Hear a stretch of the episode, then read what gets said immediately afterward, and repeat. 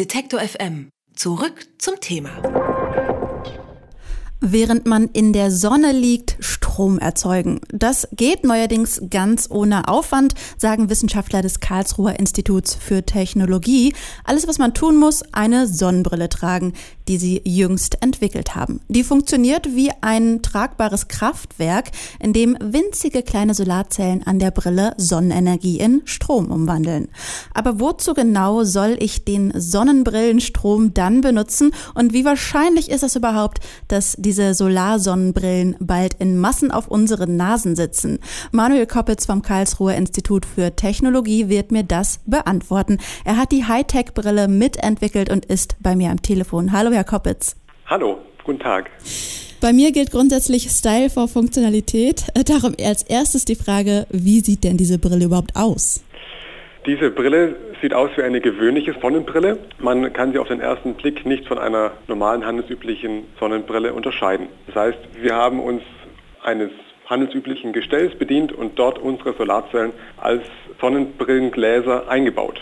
Und wie genau kann diese Brille jetzt Strom erzeugen? Die Brille erzeugt Strom, indem wir in den Gläsern der Sonnenbrille Licht absorbieren. Das heißt, wenn man die Brille trägt, schaut man durch eine Solarzelle hindurch, also durch eine transparente Solarzelle. Dort wird Licht absorbiert und dann Strom daraus erzeugt. Und diese stromerzeugenden Zellen aus der Brille sind sogenannte organische Solarzellen, die Sie am Institut entwickelt haben. Was unterscheidet jetzt diese organischen Solarzellen von so herkömmlichen Solarzellen? Richtig, das sind organische Solarzellen. Organisch, ähm, von diesem Begriff darf man sich nicht fehlleiten lassen. Organisch heißt einfach nur, dass die Materialien, die wir verwenden, kohlenstoffbasiert sind. Im Vergleich dazu sind die üblichen Solarzellen, die wir von den Hausdächern kennen, anorganische Solarzellen, meistens auf Siliziumbasis. Und der große Unterschied ist, dass wir diese lichtabsorbierenden Materialien in einem Lösemittel lösen können und somit wie mit einer Tinte auf jegliches Substrat die Solarzelle drucken können. Und dadurch ergeben sich ganz andere Anwendungsgebiete als für die herkömmliche Solarzelle auf dem Dach. Und die sind äh, sehr fein, habe ich gelesen. Noch feiner als ein Haar, oder?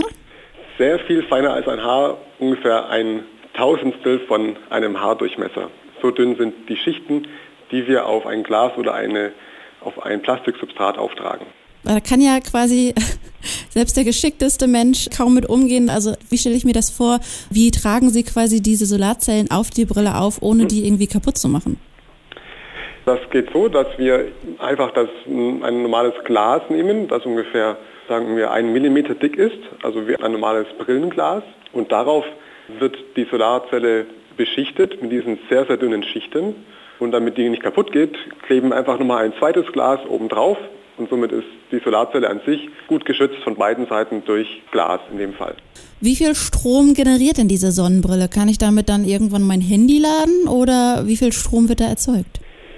Die Frage, wie viel Strom rauskommt, hängt vor allem auch von der Anwendung ab. Man kann sagen, es kommt eben so viel Strom raus, wie wir brauchen.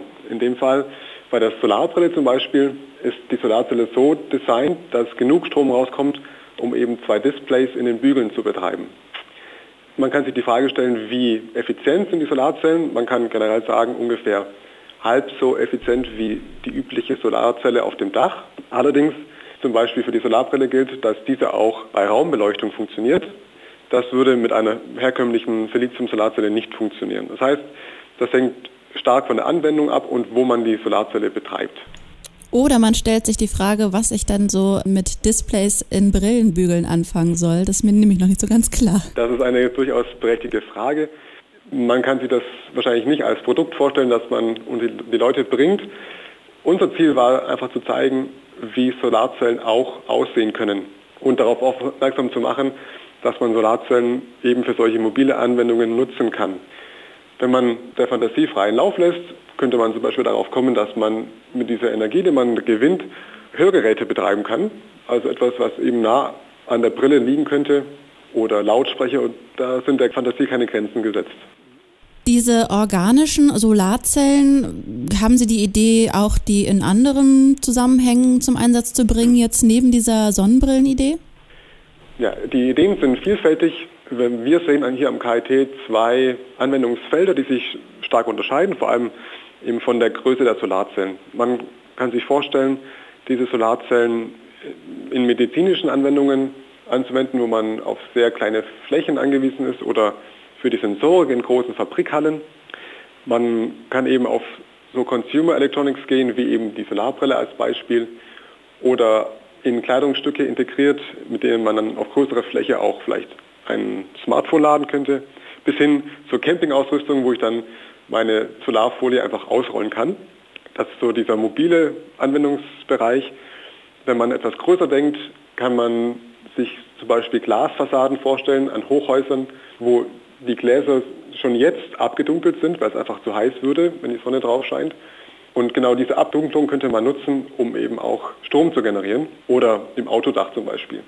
Das klingt ähm, klug und sinnvoll. Manuel Kopitz vom Karlsruher Institut für Technologie hat die Solarsonnenbrille vorgestellt. Vielen Dank, Herr Kopitz. Ich danke Ihnen auch. Alle Beiträge, Reportagen und Interviews können Sie jederzeit nachhören im Netz auf detektor.fm.